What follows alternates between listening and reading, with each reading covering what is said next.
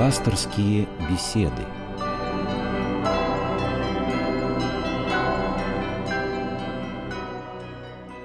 Здравствуйте, дорогие радиослушатели, в студии Константин Крыльков, мы продолжаем наш цикл пасторских бесед. И сегодня с нами в студии протерей Михаил Прокопенко. Здравствуйте, отец Михаил. Здравствуйте. Э, я напомню сразу телефон в нашей студии, поскольку мы ждем ваших звонков и просим вас принимать участие в нашем разговоре. Телефон прямого эфира 8 800 222 99 92 8 800 222 99 92. Это абсолютно бесплатный телефон, поэтому вы можете смело звонить из любой точки России. Это будет абсолютно бесплатно с любого телефона. И напомню, что вы можете писать, писать сообщения на WhatsApp и Viber 8 925 222 99 92.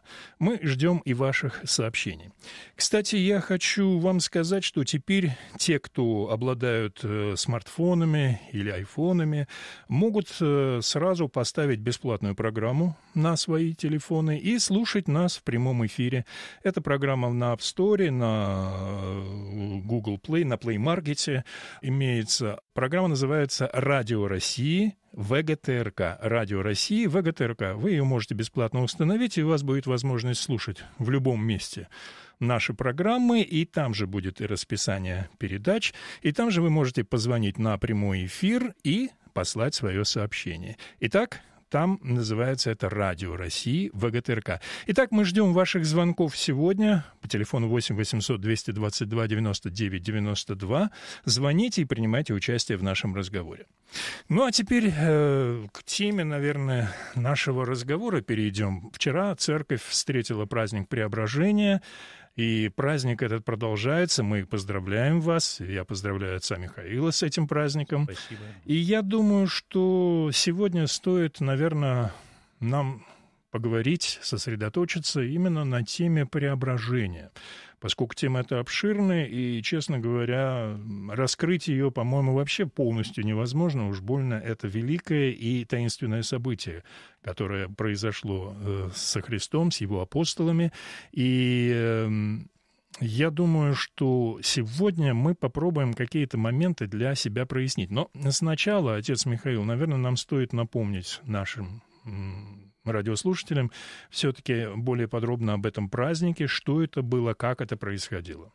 Это евангельское событие происходило на пути, на последнем пути Господа Иисуса с общиной учеников, его апостолов, в Иерусалим.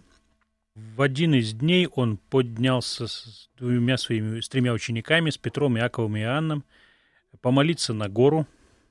Предание церковно говорит, что это гора Фавор в Святой Земле – Священное Писание на фавор не указывает, но в предании церковном уже совершенно точно именно гора преображения ассоциируется с фавором. И э, там он молился наедине.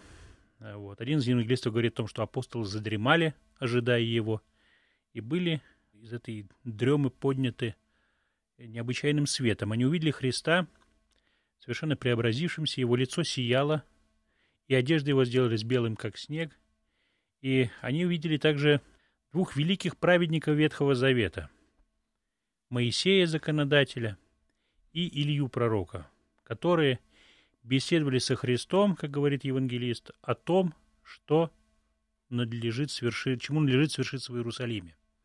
Речь шла о его крестных страданиях, о его смерти и воскресении.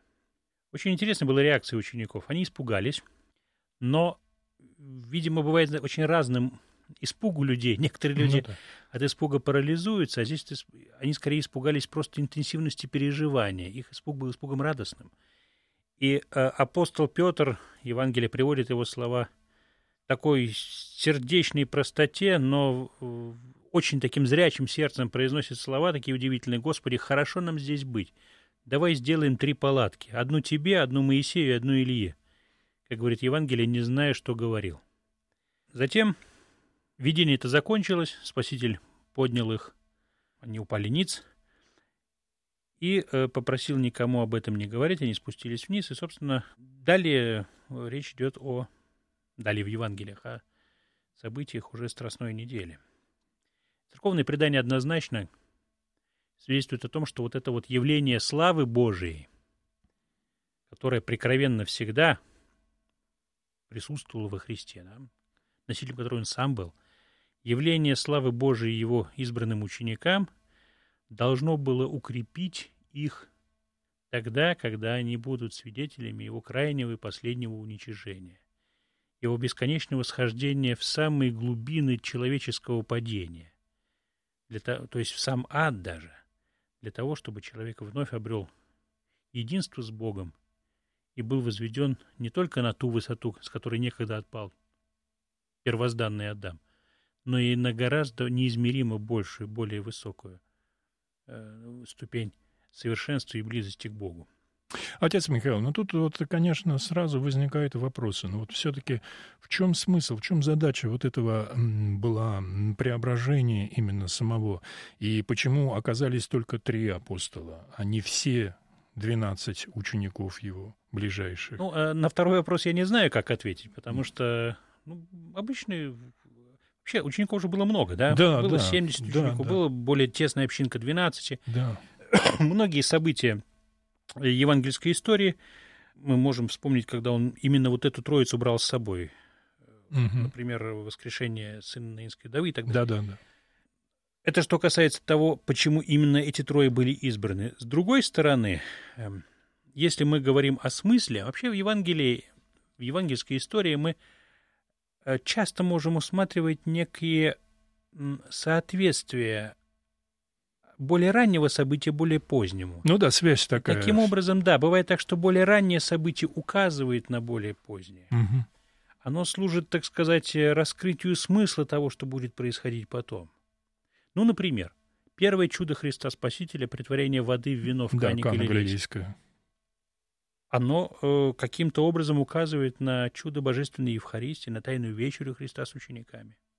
Умножение хлебов тоже может быть отнесено, сочтено таким предсказанием вот этого таинства Царствия Небесного, без которого христианская жизнь вообще невозможна. Да? Те, кто не причащается тела и крови Христовых, от церкви отсыхают такие люди, даже будучи крещены, даже если они молятся Господу. Э, событие крещения Господня, когда Господь спустился, сошел в воды Иорданской реки, ясно и недвусмысленно указывает на его голговскую смерть и на сошествие его в ад. И такой параллелизм есть между событиями э, одним и другим. Так вот, событие преображения Господня, явление славы Божией, явление Христа во славе, хотя вот пока избранному, избранным ученикам, является таким провозвестником, такой зорницей света воскресения Христова. Вот если мы посмотрим на, на то, как церковное искусство говорит об этом, то мы увидим, что композиционно икона сошествия Христа в ад, то есть, собственно, икона воскресения из мертвых, где Спаситель поднимает за руки Адама и Евы из гробов, и э, композиция иконописного сюжета преображения Господа очень близки. И там, и там мы видим Христа в белых ризах. Да, и там, и там гора, кстати. И там, и да. там гора, да. И там, и там вот эти вот некогда поверженные, но поднимаемые от э, вот этого падения люди. Вот. То есть можно сказать, что апостолы увидели воскресшего Христа. Было дано им увидеть вот его грядущую славу. И э, вот этот свет Христового воскресения, который они предвидели на горе Преображения, он – сделал их, э, сделал для них э, восприятие его страданий Христовых, он открыл им, в конце концов, смысл этих страданий. И смысл это заключался в том, чтобы, что человек будет Богом возведен на настолько высокую степень близости к Богу, к твоему Творцу и Создателю и Искупителю, о чем человек просто даже помыслить не может. Вот это вот, собственно, и смысл преображения. У нас уже есть звонок, я напомню, телефон 8 800 222 99 92, это телефон прямого эфира, звоните, и мы слушаем сейчас Сергея из Рязани. Сергей, слушаем вас, здравствуйте. Здравствуйте. У меня вопрос к отцу Михаилу. Скажите, пожалуйста, а почему ученики Иисуса, Петр, Иаков, Иоанн испугались Иисуса преображенного, вот лицо солнцем засело, э, одежды белее, чем свет э, на горе Фавор. Почему? В чем эта причина? Что это обозначает? Что их испуг? Нет, это обычное ежитейское явление. Любое, любое событие, которого ты не склонен ожидать прямо сейчас, оно может таким образом испугать. Мы можем вспомнить также, что ученики Христовы, любившие его, да, увидев его, например, идущего по, волна, по водам Тивериадского озера, также испугались. Нас очень часто непривычные и неожиданные события пугают. Здесь это обычно, по-моему, такая живая, естественная реакция, человеческая да? реакция, да. Вот. Как-то каких-то более глубоких причин здесь усматривать, я Ну думаю, да, нет, но здесь же дело в том, что это явление было единичное, то есть до этого никто не видел Христа в этой славе. Да, Никогда таких верно. вещей не было, и поэтому я думаю, что, конечно, это даже не испуг, это скорее шоковое даже состояние могло быть, вот как вы говорите о том, что реакция у них была такая совершенно неожиданная, потому что это был шок, ну не ужас, но с позитивом. Да, да шок не парализующий. Не парализующий, да, да. Есть вещи, которые пугают нас так, что потом ну да потом ты не, на зуб не попадает да да а здесь другое а здесь э, вот эти вот слова такого радостного признания апостола Петра. Господи, хорошо нам здесь быть. Вот это вот, знаете, да. вот в пасхальную ночь не испытывали ли мы чего-то подобного? Вот да, кстати, очень правильно. Господи, сравнение. хорошо нам здесь быть. И хотя Пасха, например, мы сейчас уже забежим вперед сильно, да, Пасха празднуется в, нашем, в нашей церкви традиционно 40 дней. Но как бывает жалко, когда заканчивается сначала Светлая, Светлая седмица, седмица закрывает царские врата, а потом последний раз поется Христос воскресе, и какая-то такая вот есть в этом такая горечь, что это, что это э, время счастья, оно до следующего года, но все-таки в этом году оно уже закончилось. Вот так, наверное, там, потому что это было место, э, вот, такая рад, рад, э, они испугались, но это был такой добрый испуг, да. Дети, например, когда друг другу, так сказать, ну, там, играют, или дети с родителями, подходят со спины, да, и могут там ну да, неожиданно. неожиданно что-то сделать. Ну, это обычно никогда не вызывает такой, такой негативной, негативной да. Да, нервной реакции. Да. Хорошо, вот у нас есть еще звонок. Сергей из Ярославля нам звонит. Слушаем вас, Сергей. Здравствуйте. А, добрый день, батюшка. Добрый день, Константин Юрьевич и всем да. радиослушателям. Здравствуйте. Э, много лет слушаю вашу э, передачу, но позвонил вам впервые. А вот, батюшка, объясните, ну, чтобы люди, ну, чтобы, э, скажем так, всем было понятно, а это многим, наверное, непонятно. Вот почему, если вот эти события преображения, да, э, было незадолго до э, страданий Христовых, почему мы празднуем преображение Господне именно летом, именно вот э, сейчас? Нет, ну, незадолго совершенно не означает, что это было прямо вот сейчас, да, что это было за неделю и прочее. Человеческая жизнь, вообще она такая довольно растянута, да, особенно если люди передвигаются не так, как мы сейчас привыкли на самолете, либо на автомобиле – а чтобы, например, попасть из одного города Святой Земли в другой, нужно было проделать очень далекий и тяжелый путь.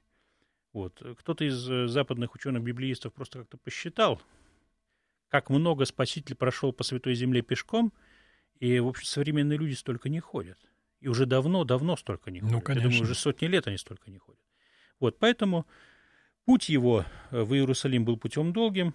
Все это реконструировано. Тут есть почти любое издание Священного Писания откроем, то мы Можем Видим, даже посчитать, что это... Попытку можем, да. ну, такую вот, там что-то типа карты такое. Да-да-да. да, просто, ну, это, конечно, попытка некая, может быть, там включено далеко не все, но вот. Э, больших расстояний, как правило, не проходили. Разумеется, спаситель с учениками останавливались в разных городах и селениях.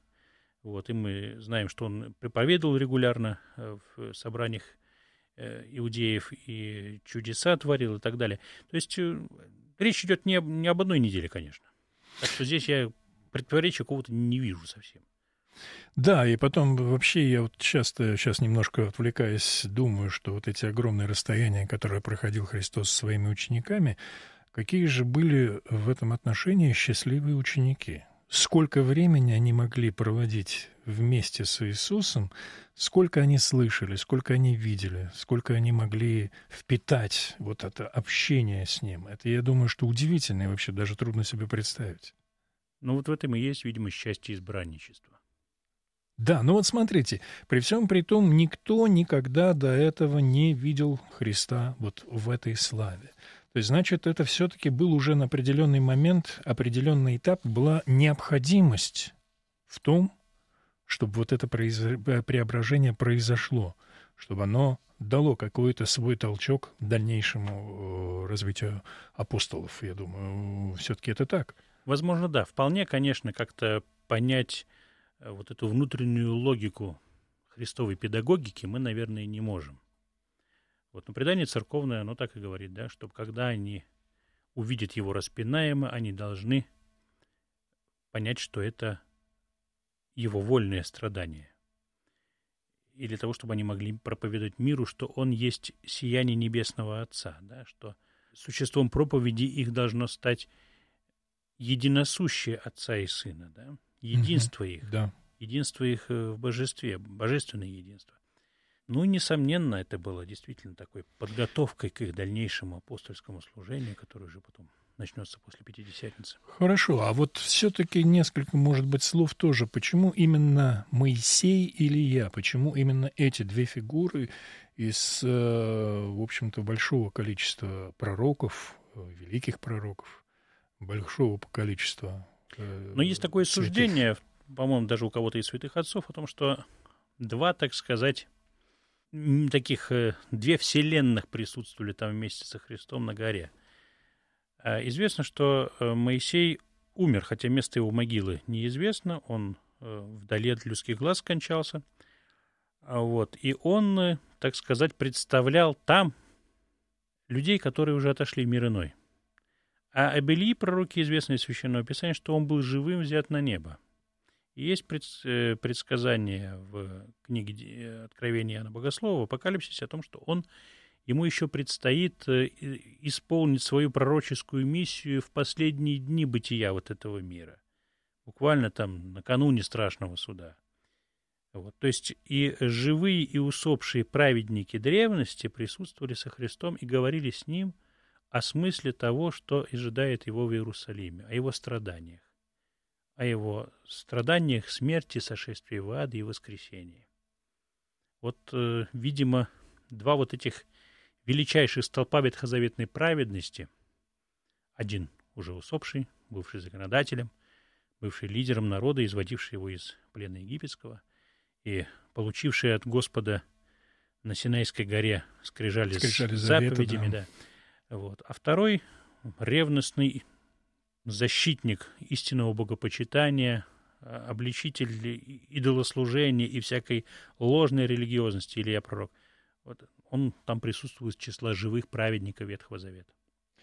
Хорошо, я напомню, телефон 8 800 222 99 92, телефон прямого эфира. Вот Надежда из Нижнего Новгорода нам звонит. Не Надежда, мы слушаем вас. Да, здравствуйте. Здравствуйте, с праздником. С праздником вас тоже. Батюшка, благословите. Бог вас благословит.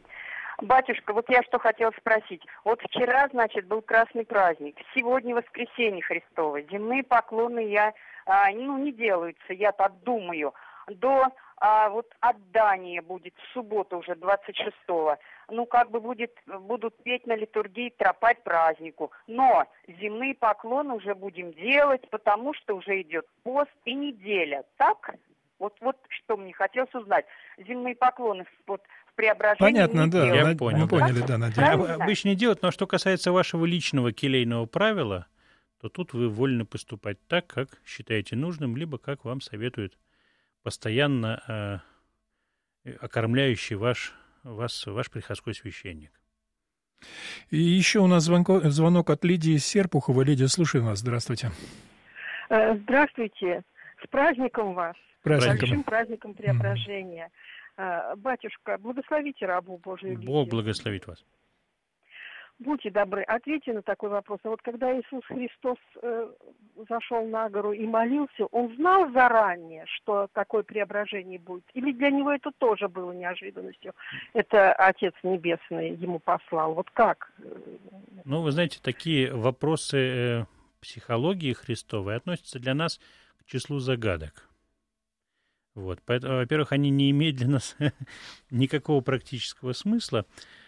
И более того, его предведение и знание э, не носило характер того предведения или той интуиции, к которой мы сами привыкли. Поэтому пытаться в привычных нам, так сказать, категориях воссоздать его самосознание э, есть для нас вещь невозможная, ну и, наверное, ненужная.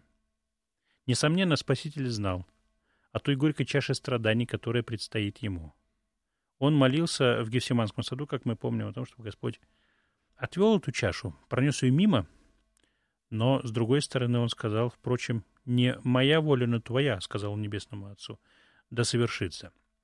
Э, это же касается, наверное, и преображения. Это было не просто какой-то, так сказать, э, спецэффект, простите, пожалуйста, это слово, или фокус с его стороны. Нет, ученикам просто дано было увидеть телесными очами ту славу, которая, в которой Бог почивает всегда, который всегда неотлучно пребывает с Ним. Нельзя сказать, что Христос от этой славы когда-то удалился. Она всегда пребывала с Ним, но в этот момент и ученикам Его дано было видеть Его во славе. Вот смотри... То есть, скорее, изменение произошло не во Христе, да? Хотя мы называем преображение, метаморфозис, вот, не во Христе, а в взираевших на Него человеческих э, сердцах. Вот там произошло изменение. И, кстати говоря, э, в этом смысле э, праздник этот, это наш праздник, потому что, оказывается, это возможно. Оказывается, человек даже своими телесными очами может видеть славу Божию. Это не есть какое-то э, какая-то неизбыточная мечта людей. Это совершенно реально и доступно там, где человек живет э, по-христиански, живет со Христом. Вот смотрите, интересное сообщение на WhatsApp. Добрый день. Если Господь открыл ученикам свое божественное существо, почему они должны были держать это в секрете? Кроме того, фаворский свет — это э, что, божественная энергия, и как святые люди могли ее излучать? Вот два ну, таких вопроса. Что касается э, божественной энергии и природы фаворского света, оставим этот вопрос до недели Григория Паламы, вот, потому что не очень важно, так сказать, эм, препарировать это явление в данном случае. Что касается вот этой заповеди молчать. Вообще Спаситель нередко в Евангелии предписывает людям, которые прямо вот сейчас столкнулись с Божьим величием, молчать. Вот. Кому-то он предписывает рассказать о свершившемся чуде, а кому-то говорит никому не говорить. Да, да, да.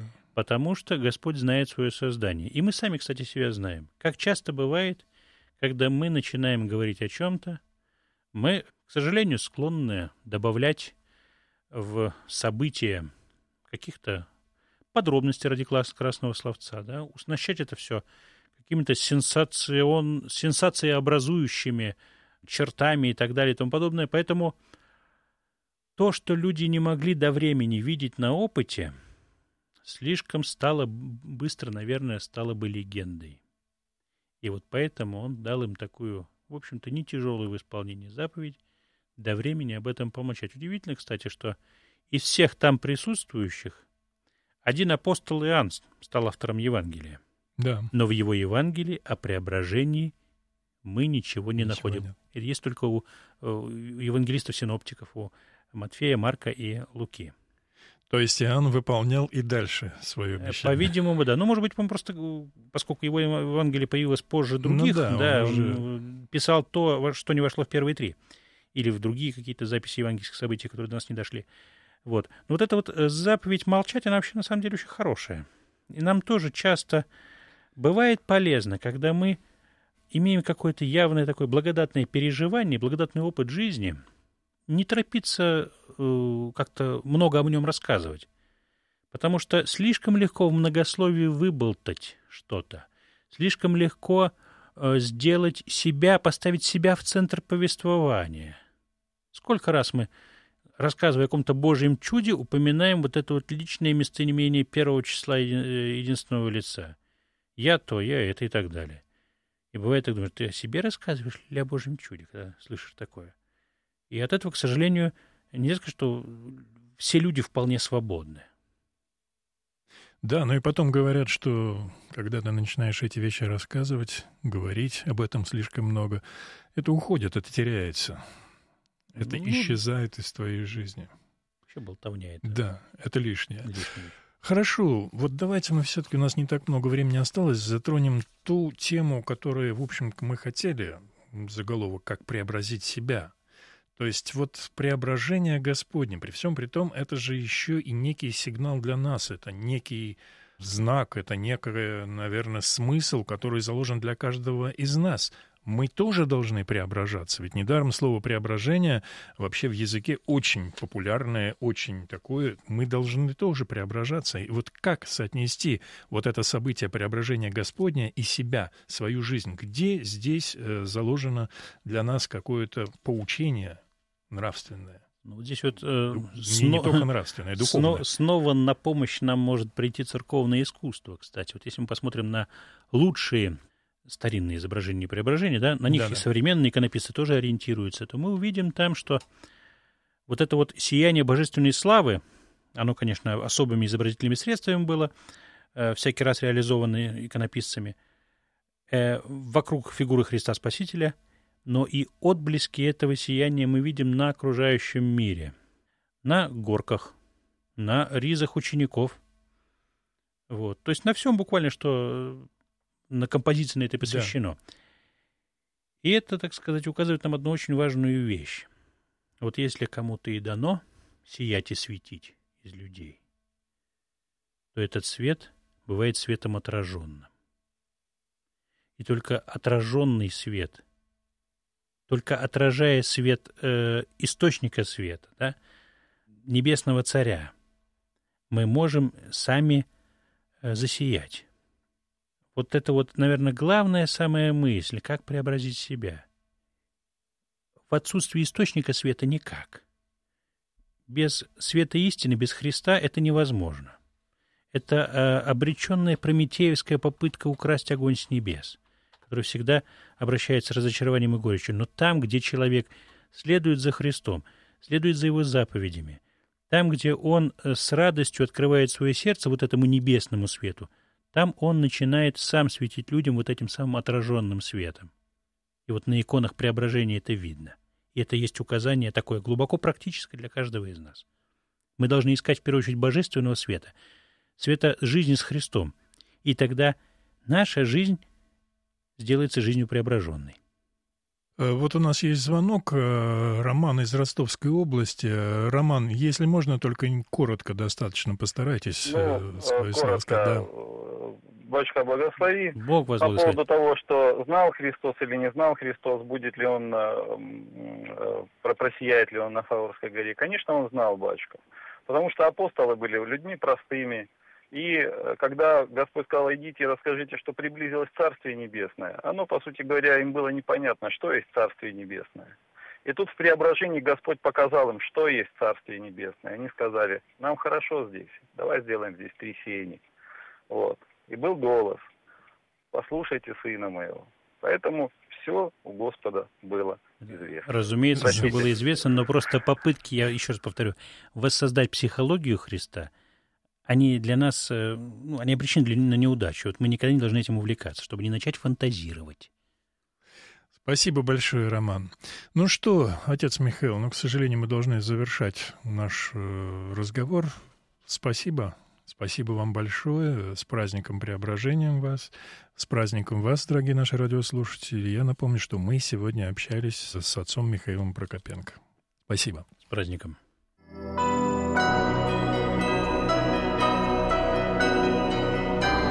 Вы слушали программу «Пасторские беседы» из цикла «Мир, человек, слово».